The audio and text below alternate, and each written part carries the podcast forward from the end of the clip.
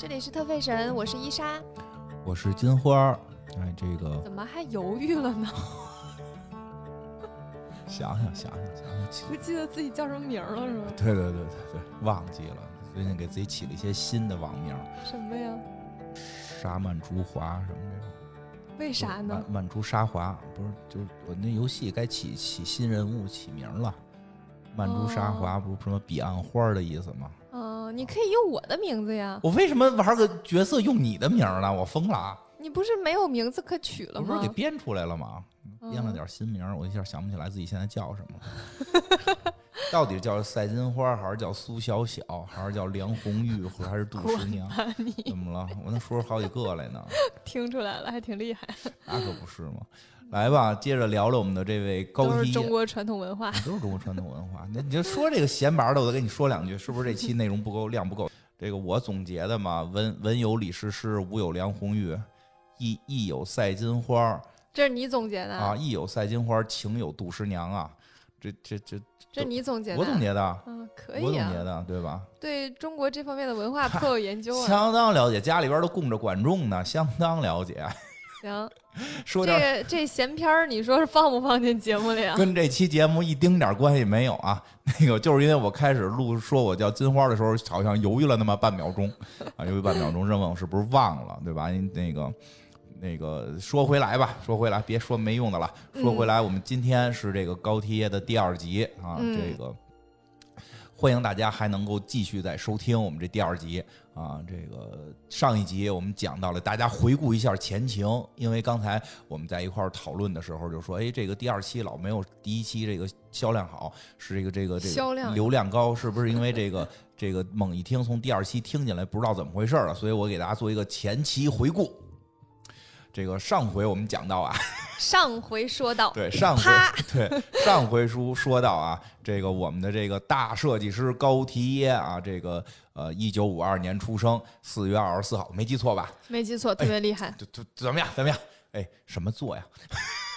四二十四是什么呀？白羊，白羊后一个，白羊后一个金牛。是吗？哎，二十四还真不好说，卡日子口上。你说你非得问，还得查，别查了，开个玩笑开个玩笑，开个玩笑，你总愿意问一些就是根本没有意义的事情。开个玩笑。别查了，真查去了。不行，金牛是金牛，金牛啊嗯，金牛，这个金牛座的高缇耶啊，出生在一九五二年四月二十四日啊。这个年轻的时候没有受过到什么专业的服装训练，只是凭着日一腔热情啊，这个靠爱发电啊，这个就像我们做播客一样啊，用爱发电，用爱发电，然后呢，做自己跟家画小人儿，然后画完了就寄给各个设计公司啊。画衣服，画小人儿，衣服上不是不能光画人儿啊，穿着衣服的小人，穿着衣服呀。穿着衣服的小人儿啊，寄给各个设计公司，结果被一位这个时尚大师，上届前辈，这这哎，这个时尚界得怎么说呀？人武林的武林，时尚界前辈吧，前辈吧，啊，被一位时尚界前辈皮尔卡丹给相中了。啊，皮尔卡丹给相中了，觉得这个小伙子虽然说的没有受过专业训练，但是骨骼清奇，确实是做设计的料子。后来几经周折啊，就是收他为这个助理，然后后来又跳槽，最后又回到了这个皮尔卡丹，然后让皮尔卡丹给发到了菲律宾，然后在这个菲律宾使了一出这个。诈病计啊，使使使了一出这个不是叫诈病计，叫这个诈丧计啊，说自己家里有人去世了，然后从这个菲律宾脱身啊，逃回到了也不叫逃回，这个这个这个回到了法国啊，回到了法国，终于办了第一场属于自己的这个秀啊，属于自己的秀啊，这个虽然。钱财有限啊，这个办的地方也不是什么知名的大场所啊，这个衣服的这些料子也都不是非常的这个高级啊，不是很不是没有那么华丽啊，这个包括模特都请不全，请的很多都是自己的这个乡里乡讲这么多呀？啊乡里乡亲的朋友啊，就不是这不是快进入这一期主题了吗？我给你越近越越详细嘛这，太细了不，细啊！你上一期讲没听的话就听一听第一期吧。不是 你说本来听了第一期的人，再听第二期，前面又讲了这么多重复的，那那那动画片儿不都弄五分钟前一集的事儿吗？这怎么了？这 行行行，前集回顾嘛，对吧？讲讲然后但是呢，这个效果却又是非常的这个这个惊人啊，引起了非常多的 争议记性，还挺好。啊引起非常多了的这种时尚的讨论啊。这讲到这儿了啊，那现在他是不是 是不是这个高缇耶在这个时候有了自己的第一场秀之后，也成为了一个这个风云人物呢？嗯，给大家讲一下他的爱情故事。我前头都白说，一点儿不连着。哎，气死了，把金花气死了。我这么费半天，我跟你讲，我这一直回忆，我刚才刚刚才我都迅速，我刚才这讲对不对？讲对？迅速都记着，就到这块儿，我们现在讲一下他的爱情故事。我哎呀，跟你录节目可太开心了。我 我跟你讲，这就是我还年轻点儿，再你要再过五年这么跟我 录节目，我跟你讲，我直接梗过去了就。哎呀，行吧，来吧爱情故事吧。这爱情故事发生在这秀之后吧？之前之后，先跟我说说。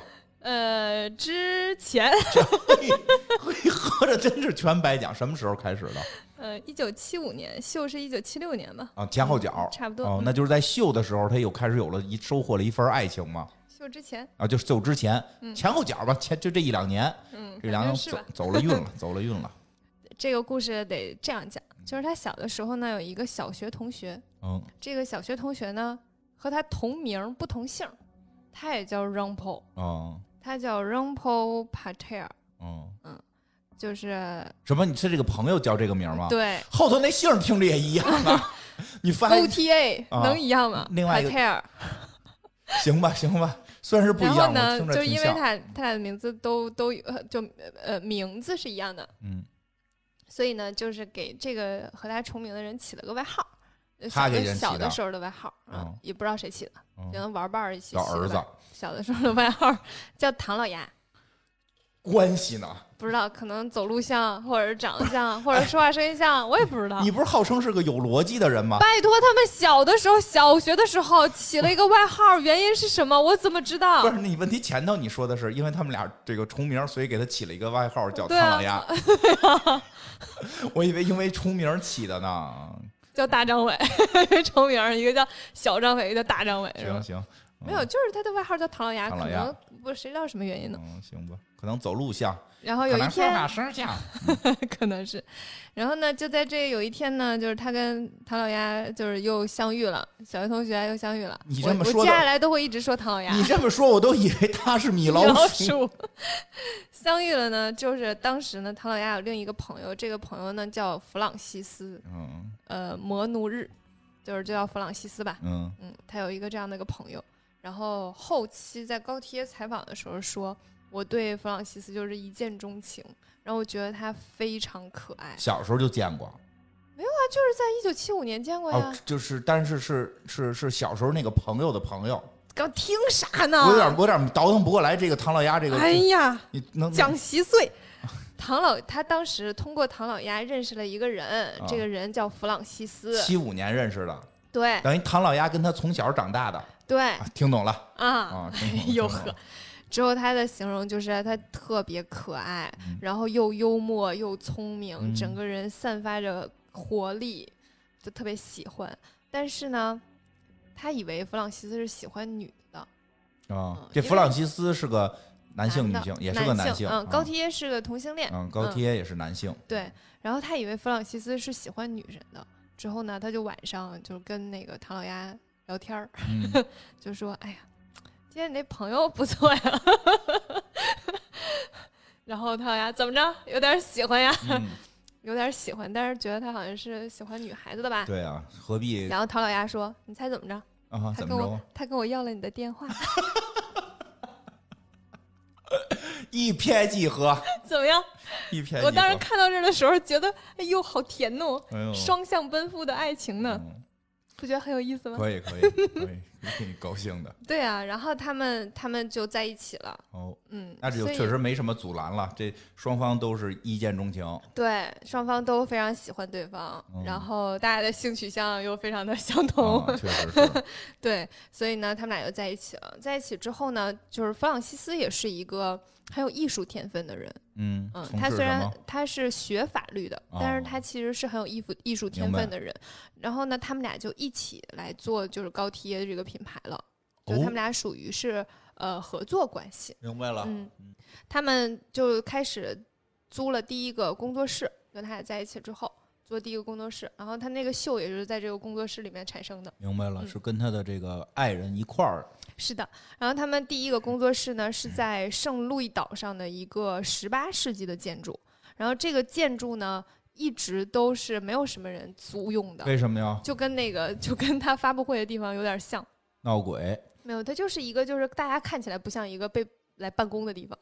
不像一个是做服装工作室的地方，而且它那个地方呢，就是有停车场，开进去之后噪音也特别大，反正整嗯个的工作环境不是非常良好，所以就是没有人租。但是高贴觉得那个地方像一个山洞一样，然后特别厉害，他就是很喜欢。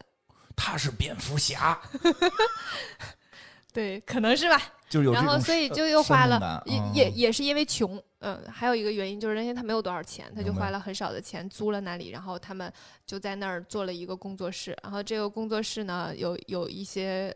呃，影像资料大家可以看得到，嗯就是他那个工作室刚进入口的时候摆着一个老虎机，哦，嗯，然后再往二楼走的话，有一个投币式的那种自动唱片机，明白。还有桌球，嗯，都是玩儿的呀。对它，所以它不是一个非常传统意义上的那种服装设计工作室，因为你要是看到 Chanel 的服装设计师和迪奥的，它就是一个非常有艺术情怀的地方。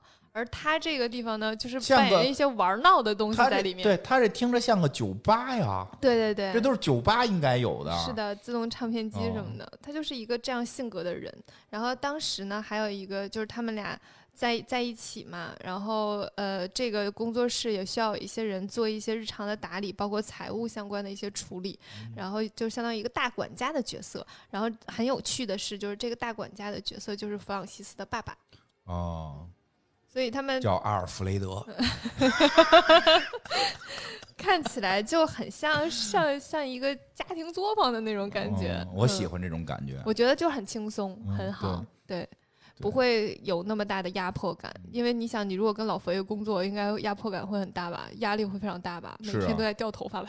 而且你不知道他在看没看着你。对，然后他一说话，你就会觉得好害怕哦。是，嗯，跟他跟他和就是他爱人这样的性格的人哎，工作，可能会稍微轻松一点。这一季咱们开头讲的就是老佛爷，后边是这个安娜温图尔，就都是那种劲儿的人。，对，啊，今今就是都特别严肃紧张。做节目的时候，我都心都吊吊起来了，我就怕我不完美了。虽然我跟完美距离这十万八千里吧，但是但是今天这期就就这两期录的，就让我觉得特别的放松，特别 happy。对。啊，这个然后之前就是有那个就是时尚编辑在描述他们的时候，就说他们俩是一对儿非常完美互补的年轻人。哦，他们对这个世界有着非常不同的看法，嗯但是呢，又有很多相同的地方。然后他们俩都很有艺术天分，呃，不是，也都不是那种循规蹈矩的人。然后他们俩在一起那个关系就是可以互相照顾，然后又可以去开开玩笑，然后在聊正经事儿的时候又非常专业，哦然后两个人都非常明确自己要什么，然后要的事情又非常契合，就整个的相处状态是非常好的。所以这一对儿在那个时尚界是还挺被大家所认可的。明白，嗯，也不干出什么乱七八糟的事儿。对，所以然后他们俩他们俩在一起呢也特别有意思，嗯就是那个年代还没有很就是很多时尚界很多人都是同性恋，对嗯，很多男生都是喜欢男孩子的，嗯但是他们呢有一部分人会否认啊，然后还有一部分人呢会避免回答。就是他不说不是，也不说是，嗯就你问到这个问题的时候说啊，我不回答这个问题，下一个问题。因为在那会儿那么早的时候，其实欧洲各国对这个事儿还不是一个很开放的状对态。，是的。然后，但是他们不是，他们在一起就是不是那种非常做作的那种，然后也也没有非常卖弄，也没有说哎，你看我们是也没有显嗯摆什么嗯什么之类，对，就是非常自然。嗯，他俩在一起就是非常自然，然后也非常坦然的聊这件事情。这会让周围的人很舒服。对嗯，是的，是的，其实有的时候，有的时候就是你刚才说那种卖弄，会让人就是周围人会感觉不舒服。是的。就是现在，嗯，现在也会有这样的问题，就是很多人就是这样嘛，很复杂，有很多样，嗯，就是什么样的人都会都会有。其实大家很单纯，复杂的是大家 大家自己都能去坦诚做自己，其实是最好的状态。嗯很难找，因为我觉得可能有有时候大家觉得人嘛，就是不要去刻意装成一个什么样子，因为很累，而且也装不下去，对找就是你装不了多久的。嗯对，好像你在说谁似的，没有，就是嗯感受，因为之前就是最近有一个朋友一直在有事儿在补我的节目，哦。然后他就说他的感受是他我没有在节目里面去塑造一个人设，哦就是好像对时尚特别懂，比如说像宋白老师说那种，我就是在六本木土生土长的，嗯就好像我从小就是在时尚时尚圈然后那个嗯等等啊，那说明我们的人设设设是这个特别到位，我们就不是这样的人。就是我我我我也从来没嗯有避讳说自己没有学过这些东西啊，或怎么样，因为我觉得你去打造出某个形象，或者是装出某个样子，是装不长久的，对，这个就是而且自己也会变得很疲惫。对，说一下，其实说就是确实这个时候你说做个节目什么的，你怎么都有人设，但你的人设一旦是愣装出来的，嗯就非常的你后期会非常累，对还，不如开头告诉大家我们不会，但是不是就是做自己吧，对就是会就是会，不会就是不会，知道就是知道，不知道就是不知道。是啊，就是真实，嗯就是我们的人设就是真实一点，，对，嗯嗯，挺好。反正因为因为我这个人就是很怕麻烦，嗯 所以他当他们俩就是也是这类的人，就是该是怎么样就是怎么样。有一种真的感觉，对然后还有一个就是他们俩甜甜的恋爱的事情可以跟大家分享，因为我当时读到这里的时候又觉得被甜到了呢。哎呦，是纯甜到了 就是当时密特朗总统，就是当时法国的总统，啊，有个总统，对，去宴请这些巴黎的设计师，嗯然后在那个爱丽舍宫请他们吃饭，嗯，所有人就是都盛装出席嘛。然后弗朗西斯呢，就穿着高缇耶设计的裙子去的。明白。就是跟上一集讲了，他净设计那个蕾丝的什么的这种小裙子，因为高缇耶自己都没有穿穿裙子去，嗯，但是弗朗西斯就穿了他设计的裙子去，哦就是你又能感受到那种就是发自内心的支持吗？哦就是他非常支持你，而且在这种重要的场合，一定会面临就是总统看到你一个男生穿裙子，其实就会觉得嗯，怎么这么不正式我觉得也或怎么样？挺有意思啊！你说起来，高铁高铁老师还还那个健在高铁老师，高铁，不要叫他老师，高铁 你这媒体人的毛病吗？客气嘛，高铁老师还这个非常健硕的生活着。其实怎么说，就是有的时候我们会觉得世界上很多观点一直是这个样子，其实不是。高铁老师年轻的时候，这个世界和现在可不一样。对，这个世界在当时那，你真是你穿个裙子，男生穿个裙子，这西方媒体也指指点点现在你去穿个裙子见总统，还是多少有点儿。啊。现在没事儿，现在一定没事儿，总统会特别热情的 拥抱你，我懂你的意思了，拥抱你，我懂你的意思了。对吧？好的，这这东西都是有政治的，这是和嗯正确的，对吧？但当年还不有，道理。当年还没这个呢。他确实还是，就就是说，你见见自己国家的这个这个首领的时候，嗯，那个敢穿裙子，其实是有一种叫什么“冒天下之大不韪”，肯定有媒体后头得戳的你，嗯，肯定是这样。主要是你知道那个是你是就是我的爱人设计的，嗯然后我愿意穿它去表现他要表达的主张，啊、这个真是在一个这么大的场合下嗯、挺感人。啊，太好了。当时反正知道的时候，觉得还挺挺好的，是觉得他们俩关系真的非常好。就是我觉得人嘛，不一定都非常幸运能够找到一个就是嗯这么合适、契合的人，嗯就还挺感动的。嗯，祝你找到。谢谢。呃，这个时候呢，其实还有一个，就是这个时期，就是一九八零年代的那个时候，嗯、当时艾滋病非常流传非常多，然后尤其是在同性恋之间，嗯，然后当时会非常影响这些人的生生存状态。嗯，对，是这样。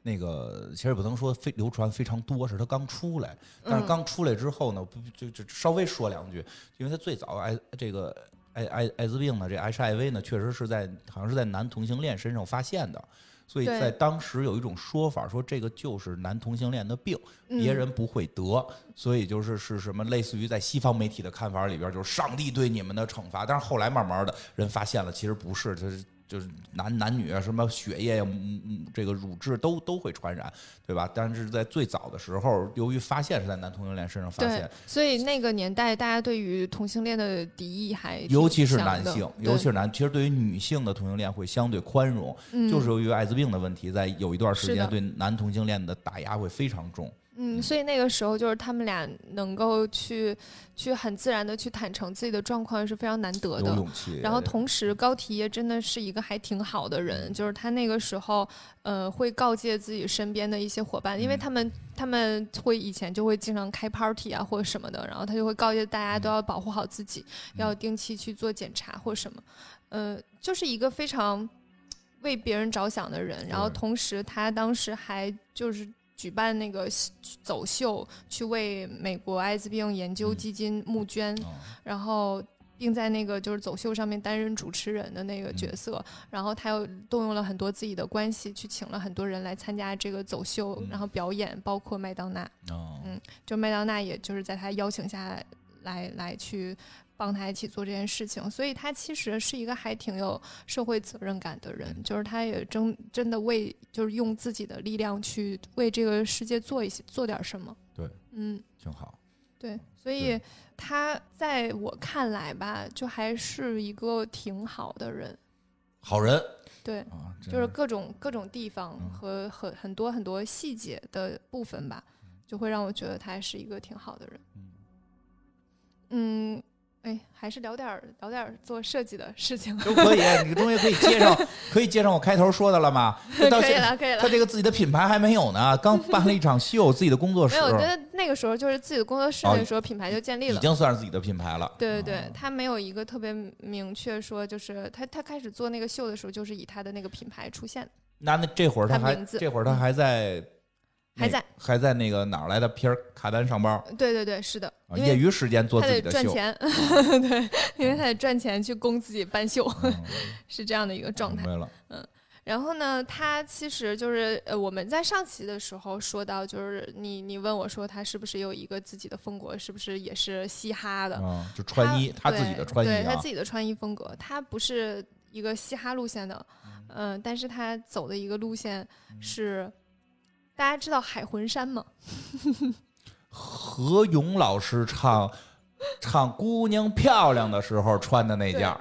国内也有一段时间特别流行海魂衫，姑娘，姑娘，你漂亮漂亮，就那个啊警察，警察，你拿着着手手枪嗯，何勇老师，嗯，嗯，呃，他其实就是在他的设计中大量的使用了海军条纹，哦，同时他自己也非常爱穿海军条纹。哦这个海军条纹其实它有一个名字叫叫布列塔尼条纹，嗯是一八五八年的时候法国的那个布列塔尼海军，然嗯，后给那个水手们穿的，就是白底白底蓝条的这样的一个针织衫。对，也可以理解为蓝底儿白条儿。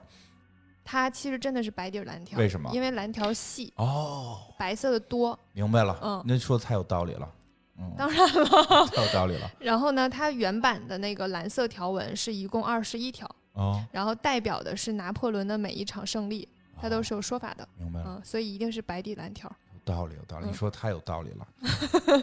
对，这句话居然是你讲出来的，就就是拿有纪念拿破仑的多少场胜利，这可以见长啊！你本事 可以，可以，可以，可以，呃厉害，厉害，厉害，害厉害厉害厉害害，厉害！然后在在一八八九年的时候，就是这这种条纹，嗯就是布列塔尼条纹被大批量的生产。嗯然后当时的那个穿着主力人群就是工人阶层，在工人阶层当中特别流行。特别理解，很多都是这个军队的这个嗯哎，他就是有一种他的，穿的就像你们小的时候戴大檐帽的那个感觉，就是他是海军的对，衣服。是是，真的是对。就喜欢呗。对嗯。对，然后他呃那个高缇耶就是在自己的很多设计当中都用了这个条纹，且哦。不就是男装女装都有，女装大大量的利用，因为它就是有一种展现男性力量的感觉，他就嗯觉得女性可以去穿这种展现男性力量的衣服。哎，那可以不可以这么说？一九九四年的红磡体育馆里边也有高缇耶的设计。哎，这是 就是这个正正经的，是不是？这个是不是因为它不是他设计，是不就是它不是因为它设计的，引发的那个潮流？是的，是他引发的潮流，这个完全没错因。为我们等于是我大概哎，也不能是他引发的，应该是他顺应了这个潮流，因为在哦那个年代，其实就是已经有很多人在穿了。嗯他只不过是把这个元素拿出来，再次利放到用到了袖上袖上，放到袖上是衣服上它的主主力推对，广，是的，嗯是的，就是它从一个很多人穿变成这个东西是一个时尚。是的。哎，其实我跟你说一下，这个就比如说像 Chanel 的那个斜纹软呢，斜纹软呢这个以前也是有的，嗯也是有的一直啊都是有的。然后就是男装里面经常会用的，对，只不过他拿出来之后给女女生做了套装，所以你不能说斜纹软呢是他发明对的。，嗯但是就是说他在时尚上把它给推广了。是的，没错，。因为因为在就是这个现在叫海魂衫哈，以前我们小时候叫叫朋克衫，哎，所以就是有，就是说高缇耶是一啊个朋克的方向，所以闹闹半天，我们以为是哪个哪个玩朋克的设计的呢？其实我跟你说，高缇耶还真是有点玩玩朋克啊，有嗯有音乐，它其实是朋克文化吧啊，它也属于朋克文化的一部分。但是我开始我们以为是个乐队呢。嗯，啊，后来其实是一个，没想到，没想到，小时候我就穿过高缇耶的这个风格的衣服，对，对，对对对，小时候，哎呦，那会儿特别流行，嗯，你抱着吉他必须得穿一这个，嗯嗯，特别好。哎，不过正好说说说回来一个闲话吧，就是说，其实嗯有时候我们会说，哎，你看说哪哪个设计大品大品牌，你怎么怎么设计编织袋儿啊？哪哪怎么设计特奇怪的一个，这都是我们平时买菜的嘛，对吧？其实其实它不是没有成功案例的，它是有过一些成功案例的。就像这个海魂衫，它就是老百姓先穿的。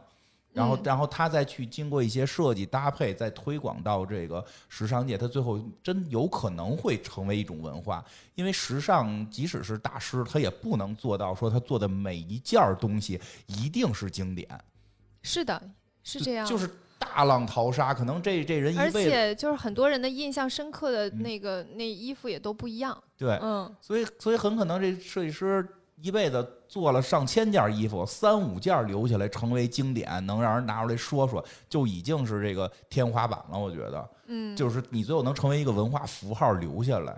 所以有的时候他们也会各种试，对，有些可能试完了让我们确实匪夷所思，但是有些他试完了，他他他哎，就确实能成为一个文化符号。对。嗯，就是你想，它其实像那个就是圆锥形那个衣服，嗯是一九七五年的时候它就已经设，一九七六年的时候嗯就设计出来了，但是是一九九零年的时候麦当娜才穿上对也有才火。也有这种东西，就是这个作品做出来，当年大家都觉得他是个疯子。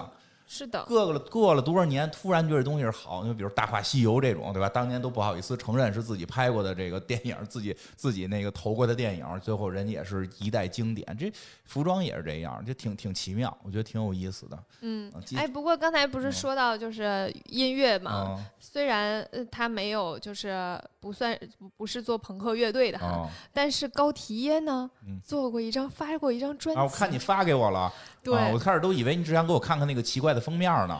对我当时发我我看到我找到那张专辑之后发了个截图给金花，然后金花回哈哈哈哈哈，然后我以为他看懂了，实际上他没看懂，我光看那封面那造型挺奇怪的，那是他自己吗？是他自己给自己画的老奇怪了。，对，然后他拿着一个剪刀嘛，那个封面。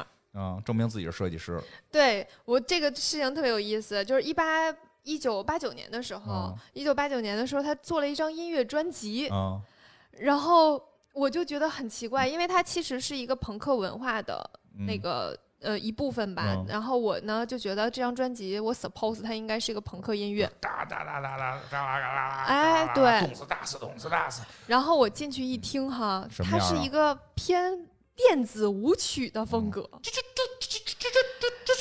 我不知道你有没有听过一个乐队叫大波浪，没有见过大波浪，姑娘的大波浪。哎，大家可以去嗯听一下，就是有一个乐队叫大波浪，它嗯跟那个大波浪的风格特别像。学学，我没法学，不是我真啾啾啾啊没法学，我真的没法学，大家可以去看 听一下，但是呢不大好听，而且就是有一一段那个台词会一直重复，呃，一段歌词会一直重复，一直重复，一直重复，是那样风格的，嗯。对对对，很像打碟打出来的，嗯，玩电子了，电子对，朋克。很对，很电子，很奇怪。嗯之后呢，但是我觉得他自己应该也觉得难听，因为他现在提起这张专辑，就会有有一种很黑历史的感觉，就会尽量不提。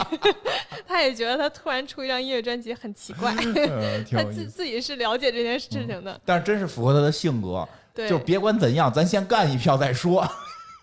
服装的我就是攒钱干了一票就干成了，这音乐的没准也成呢。干一干，对对对，哦好像没有这个，个天赋，是的，还挺有趣的。我觉得特别有趣，我觉得有意思，这挺好玩的。是的，嗯就是有有一个人跨界干另一件事儿，你看像像老佛爷，就是跨界干什么事儿干都还行，就是哦你就觉得，哎，老佛爷那就感觉就是说，我要让人知道我干这事儿，我可能已经憋了五年了。我从零学习，我跟家天天的，我回家把衣服脱了，眼镜摘了，头发散开，我跟那儿弄，咔咔咔，我每天熬夜弄，我最后弄完了，然后就是通过自己的努力，表达出一种自己的闲庭信步这种。看起来毫不费力。对对对，但是高低耶这个是，咱先来啊，咱先来，别管怎么着，咱有先来一波啊，先来一波看看啊，好像不太行啊。真可爱，我喜欢他这种，我喜欢他这种，先来一波试试，管他有没有对，我觉得他很很很有意思。嗯，好玩儿，嗯但是他虽然那个时候就是以前就是随便来那个时候，哦是因为他确实也有钱的限制。对，他后期在有一部分资金的时嗯候，也是会开始追求完美的。那肯定的，嗯嗯，他就是设计师这种，他骨子里都有这个部分那肯，定嗯，的否则也不会去做设计师。他那个时候在拍很多那个服装的嗯平面作品的时候，也会要求，比如说啊，这个画面我要背后是那种进口的。真的嗯。热带的仙人掌，你们得给我搬过来放这后边儿。他给钱了吧？对啊，当然了，那就行，对他会这种，然后要么就是说我要一个就是一百米的波斯地毯嗯，放在这儿，然后模特走上去，我觉得就是说一句话，就是他就是我可以，没有，就是他其实你他如果一开始有钱，他一开始就会是，是的，他只是那个时候没有条件，对，然后现在有条件了，就可以去做一些自己想象中的东西了是的，。我觉得他再有钱了，还能提出来可能要去月球上走一走，就就他就是会亮亮着钱玩玩嘛，嗯，对，是的，他就是一个这样的人，嗯，然后他其实他的热情一直都会在那个高级定制上，哦，他还挺一直还挺执着于做高级定制的，因为我其实嗯看到他那个零七年那个秀，其实就是高级定制定系列，嗯对。那因为他觉得高级定制更能够去爆发他的创造力，因为成衣会更趋向于日常穿着嘛。对对对，嗯，高定的话其实就会比较脱于脱离日常穿着。可以理解为是个大礼服这种。它有更多的展现空间，你也不用考虑太多，它日常是不是不好骑马什么的这种，就是不好坐车吧不好坐车它很多衣服会有那种，比比如说基本上全透明的，嗯然后穿起来是里面得穿穿穿一个打底的，但是哦打底就是比如说是内衣打底，嗯然后一个透明的，然后布灵布灵的那种衣服，它有很多这样的设计，所以它需要去做高定，去展现自己的创造力。嗯，关于这方面呢，就是他会很希望用服装去表达艺术性。嗯嗯，安迪沃霍之前就有说过，就是人们的穿着打扮应该是一种艺术的体现。然后嗯他就举例了说，呃，高缇耶他做的那一系列就是真的艺术。嗯嗯，这是就是艺术家对他的评价嗯也是这样，就是他一他的服装其实都一直在追求艺术性。是嗯，然后也是，就即使他很多时候是挑战主流的审美的，嗯是做一些很大胆、很出挑的东西，但是他一直都在艺术的那个方向，所以才会被就接下来我们说的这个很大的品牌看到。哦，嗯，这个品牌就是爱马仕。感觉都不挨着呀。我感觉当然嗯我不是不是没不专业了，就我感嗯作为一个一般的这个。还不能说是消费者，也消费不起。作为一个一般的看客来说，感觉爱马仕可能会更严肃一点儿。你的感觉非常专业，因为大家都这么觉得，哎那安娜温图尔也是这样觉得吧？应该是吧？你今儿还绞了一个类似于安娜温图尔的头，我没有，只是插个头发帘儿啊，来吧。嗯，零三年的时候，嗯然后就是爱马仕就看到了高缇耶，觉得他的他的作品非常有艺术嗯性。然后呢，当时他们爱马仕确实是一个比较传统的品牌，对呀、然后然后高缇耶呢，它又是一个那种顽童性的，对呀、嗯，感觉不但是他就。在上面看到了一些可能性，因为它的高定系列其实很多时候是展现了它自己的一些创造力的。是的，这呃创造力肯定是没得对，然，后那其实爱马仕也是需要一定的创造力的，不是光吃老本儿。对，然后当时的就就任命为任命他为爱马仕的首席设计师，同？时零三年，然后同时爱马仕还收购了就是他个人品牌的股份，哦，嗯，百分之三十的股份，挺好所以，你就能看得出来，就是他们是非常认可他。非常认可，成了爱马仕的这个这个设计师。是的，去爱马仕当设计师的时候，一开始就会大家都会有这样的想法，就是说你跟这个品牌，这个传统的品牌完全不挨着嘛。对呀，不契合但是。他在第二年的时候就拿出作品说话，就能让大家觉得。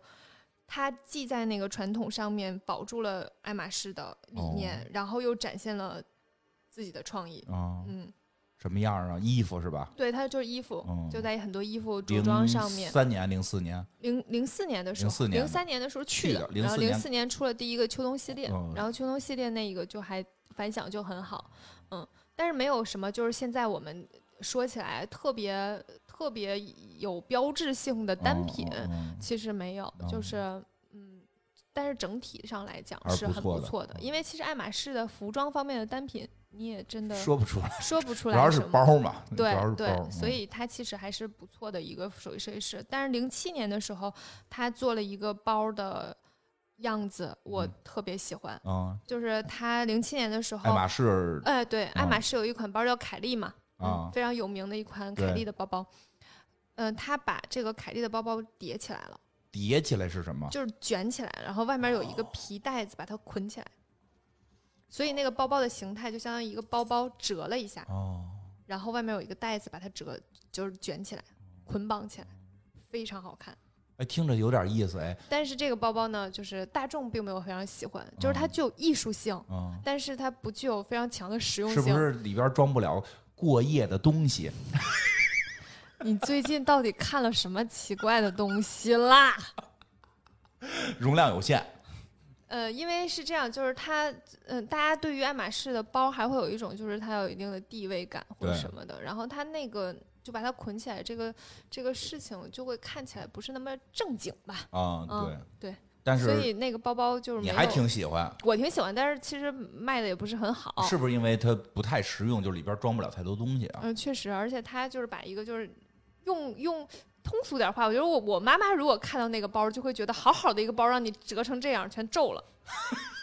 哎，大概懂我意思懂了，就是嗯好好端端一个几十万的凯莉，她居然给撅折了。对，就是这哦，大家不爱买，可能是怕别人，哎，你就该这就不懂了，就该买这个，就该买这个。就是你看这么贵的，我们跟家也就是随便一个，又不小心给挤坏了。这边儿。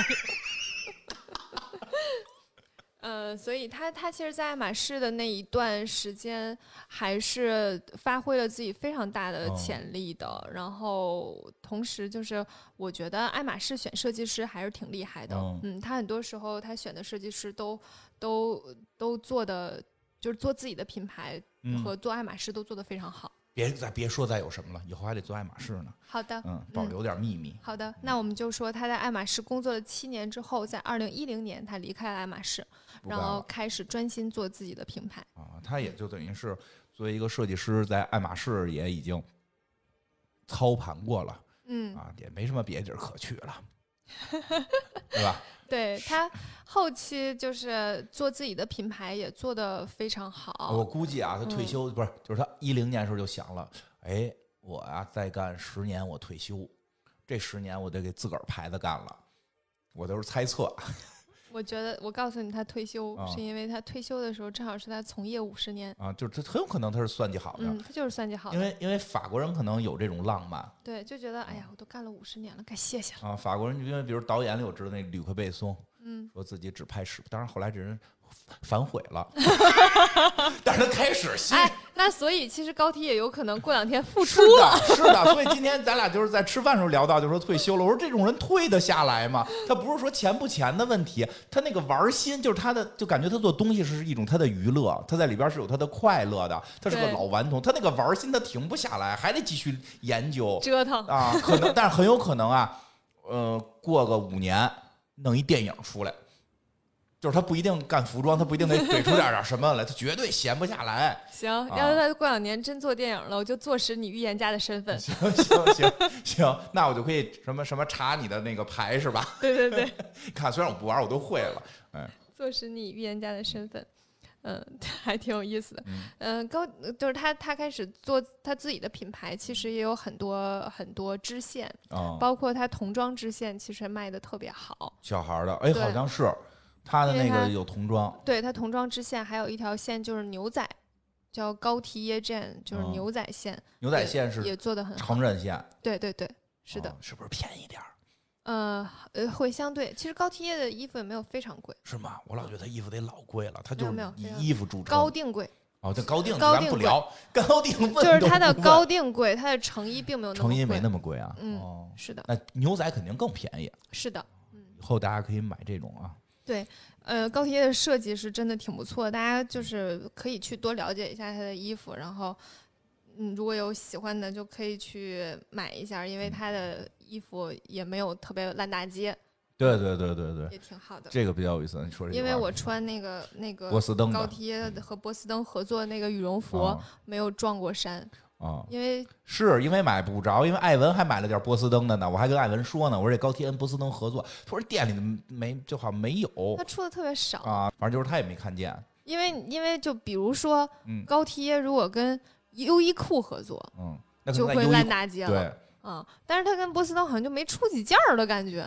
所以我一直在问你的东西，你哪儿来的？你告诉我那是你们什么 这个时尚猎人的什么什么这个秘密什？么猎人时尚买手猎人，啊，不是猎人吗？Hun-？Hunter Hunter 那个，你不是时 时尚猎人吗？Hunter Hunter 啊，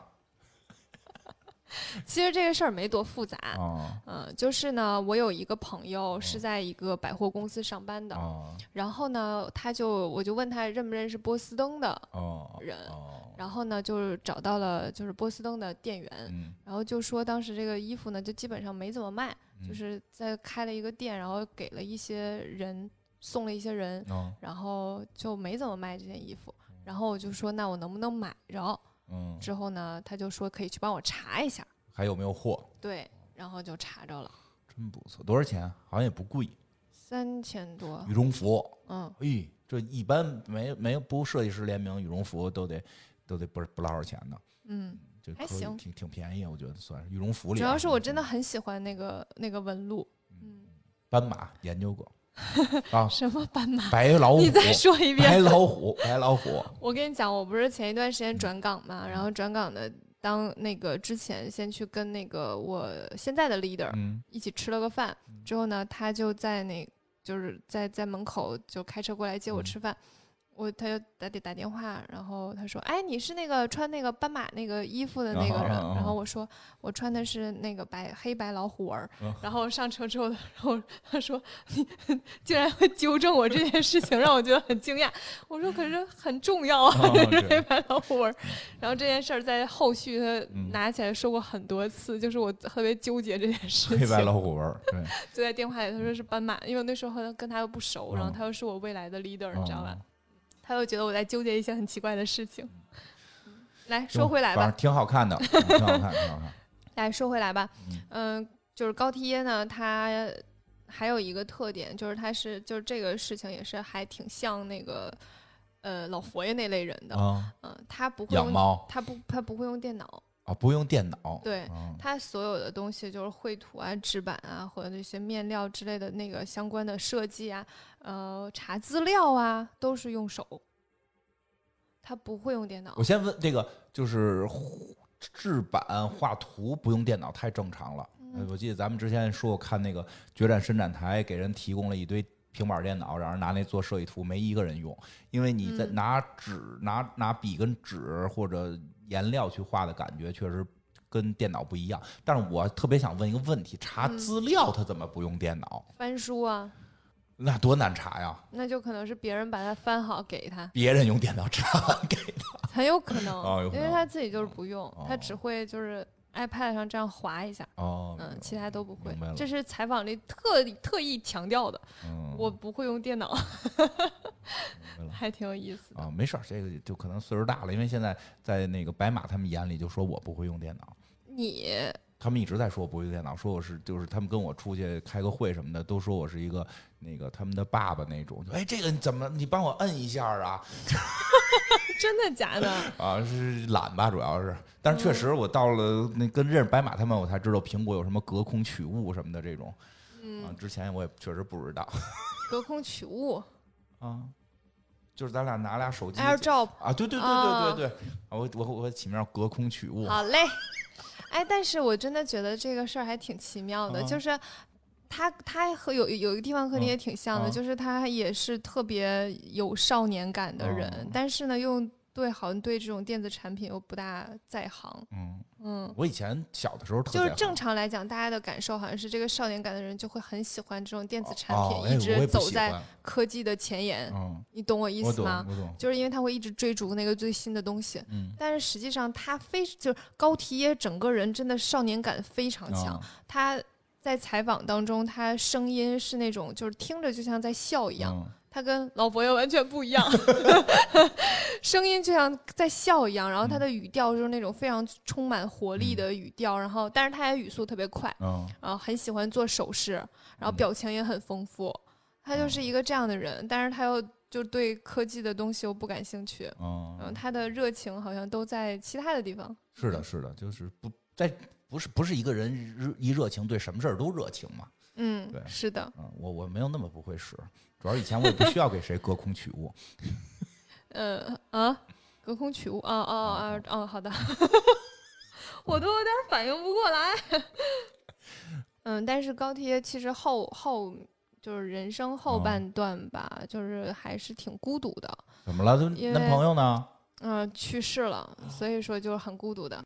他就是从小不就是很喜欢去他外婆那儿嘛，啊，嗯，后来就是在他长大之后，他每周四都会去探望他的外婆，就跟他外婆关系非常好，嗯，然后但是他外婆呢，就是在一九七八年的时候就去世了，很很早就去世了，去世之后大概三年后吧，然后他妈妈也去世了，哟，对，他妈去世的有点早啊，是的，然后他妈妈去世之后又一段时间吧，就是在在那个。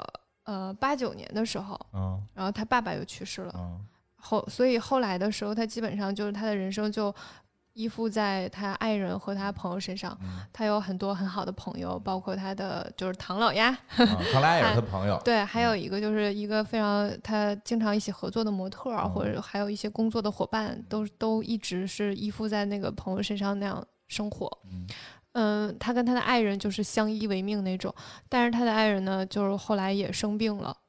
嗯，生病了之后，就这个过程非常艰辛，就是他们俩一起就是陪他爱人看病，大概有十年的治疗时间，在这十年最后，就是弗朗西斯也没有坚持下来，然后弗朗西斯就去世了。所以他去世有之后，他有很长一段时间还挺沉寂的。嗯。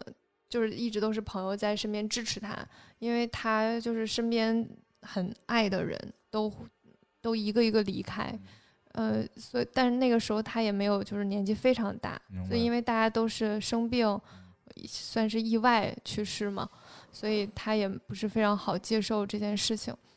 但真的就是因为朋友的支持，嗯，然后因为有很多人一直都在他身边，同时他也就是在。在设计方面找到了自己的一些价值，所以能支撑他一直的往后走，以至于现在我们看到他仍然是一个就是笑容满面的人，嗯，挺开朗的。对，是的，不是所有人都能够在很短的时间内接受这么多打击，仍然能够去乐观的面对生活。嗯，是。我觉得这个事儿其实很难说，你说是基因决定吗？还是说小时候决定？反正，反正各种原因，确实有的人就是会悲观，有的人就是会开朗，这个不一样。就是他可能是这种开朗型的吧。对，其实你你想哈，就是他从小经历的一些事情，也也有很多不好的事情。然后他的整个路走的也不是非常顺利的，他也是。有要付出很多努力的，然后也是有很多时候就是没钱做这件事儿，就跟就跟麦昆那个就是食物掉地上也要吃是一样的，就是。他也是有也也过过苦日子啊，没有钱租特别好的工作室啊之类的。那但是当他就是遇到生活中非常多的这些挫折，他也会就是他会调整自己，嗯。然后他能够再去积极乐观的面对生活，是一是一个非常厉害的事情。嗯然后是可就是大家很多时候遇到类似不好的事情的时候，可以去想一想，就是嗯还是有很多美好的东西值得大家去珍惜，然后这个世界还是有一些精彩可以慢慢去发现的。嗯，说的真好。他就是会发现，就这个世界上还有很多精彩。他在退休的时候，就是他在嗯、呃去年一月一月十七号的时候，然后他在那个推特上写，嗯，就是接下来这场秀就是我职业生涯五十周年的秀，嗯也是我的最后一场秀。然。后，但是大家请放心，就是高级时装会以一个全是全新的概念继续，就是他对于这个行业的看法。他是还是我不在这个行业，还会有非常非常大的发展，他们会变得更新，就是嗯这种一个还是一个非常乐观积极的态度。就说高级定制这块儿，对，然后他发完那个那个 Twitter 之后呢，就一月二十二号的时候，在巴黎就举办了就是他职业生涯的最后一场时装秀。嗯然后这场秀呢，就有非常多的人来帮他走。嗯，就是高缇耶的人缘特别好，嗯，嗯，因为他就是一个很真真诚的人，然后又乐观开朗，就没有道理大家不喜欢他。对对对，真诚其实而且也特重要，就不会让不会让人就真的只要真诚，人不会烦你。对对，可能跟你不好，说咱俩不是同一类人，但是真诚不会招人讨厌。是的，嗯善良，嗯，真诚善良。对，嗯，基本上你就会收获你生命中比较重要的人和朋友了你只要能保持这两个品质就可嗯。以了。然后他当时呢，就是宣布退休的时候，就是有很多很多模特来来来帮给他走秀，然后这里面就有是小 KK，嗯。还有那个伊丽娜沙耶克，还有黑珍珠，还有一个人还挺想提的，谁？就是那个非常著名的脱衣舞娘啊蒂，塔万提斯，知道曼森嗯的前妻，对，他就来帮他走秀、嗯。啊，特别漂亮。我真的特别不能接受的。但是 我知他他很多人年纪挺大的了啊他吧？年轻的时候我也不太喜欢。他现在是不是年纪挺大的反正不？小，但他状态很好啊，是人家从事这个的，不是 就是他整个人的状态就跟我当年在花豹里看到他的状态是一样的。他就从事这个行业的，而且是这个行业的顶端，他必须得让自己状态一直好，跟运动员啊，似的。好好哦，嗯，还是很漂亮的，但是就是是个子有有点矮。他跟那个小不 KK，是主要你说那几个人，那几个人都他跟小 KK 站在一起，那个落差还挺大的。那几个都是进击的巨人，一 小黑快一米九了都，一米八五了都，这这进击的巨人了都。嗯，还有就是前法国第一夫人嗯。卡拉布鲁尼嗯。都来帮他就是走秀，嗯。然后在最后的时候，他穿一个那个蓝色的工装服，嗯然后走向台，然后这些知名的模特们嗯。簇拥着他，然后有一群模特把他举起来，然后就是这样开开心心的谢了个幕，就是退休回家玩去了。挺好的，嗯不，再办秀了，等电影吧。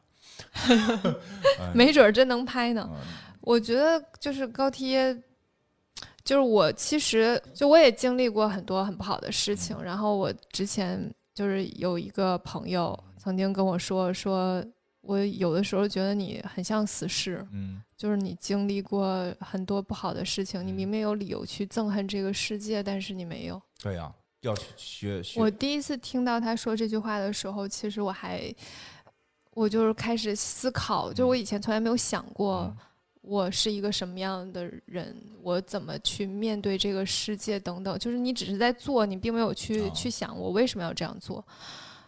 后来我就是在经历了很多事情之后吧，我就开始想这件事儿，然后发现我可能真的是一直都觉得这个世界有的时候是挺糟糕的，但是嗯也确实有很多美好的东西。对，然后我觉得我的人生，我一直都觉得自己的时间特贵，是因为我认为很多事情我还没有时间去经历，很多东西我还没有去看，我根本没有办法把时间浪费在一些我认为不重要的事儿上。嗯我的时间应该花费在去去体验所有的第一次，嗯去看很多我根本没有看过的世界。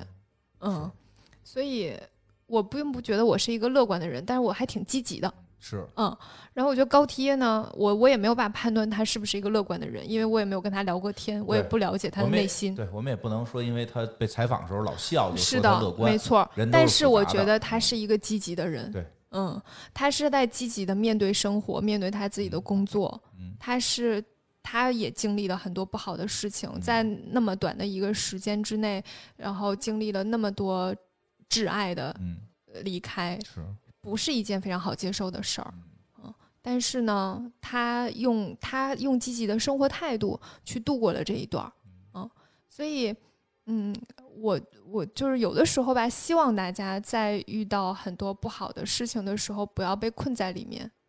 嗯，呃，不要觉得我就是一个悲观的人，我就是这样。悲观的人也可以积极的生活。啊，是的，你看我又又悲观又积极，嗯、我觉得我也是。嗯嗯，我其实并没有非常乐观的看待，说我一定会，就是金花经常跟我说，就是我一定会找到一个合适的人，一定会幸福。其实有的时候我并不对这件事情抱有非常强烈的、强烈的那个希望吧，就是我并没有在这件事情非常乐观，但是我还是很积极的去面对我每一天的生活，然后也会去发现很多美好的东西。是嗯。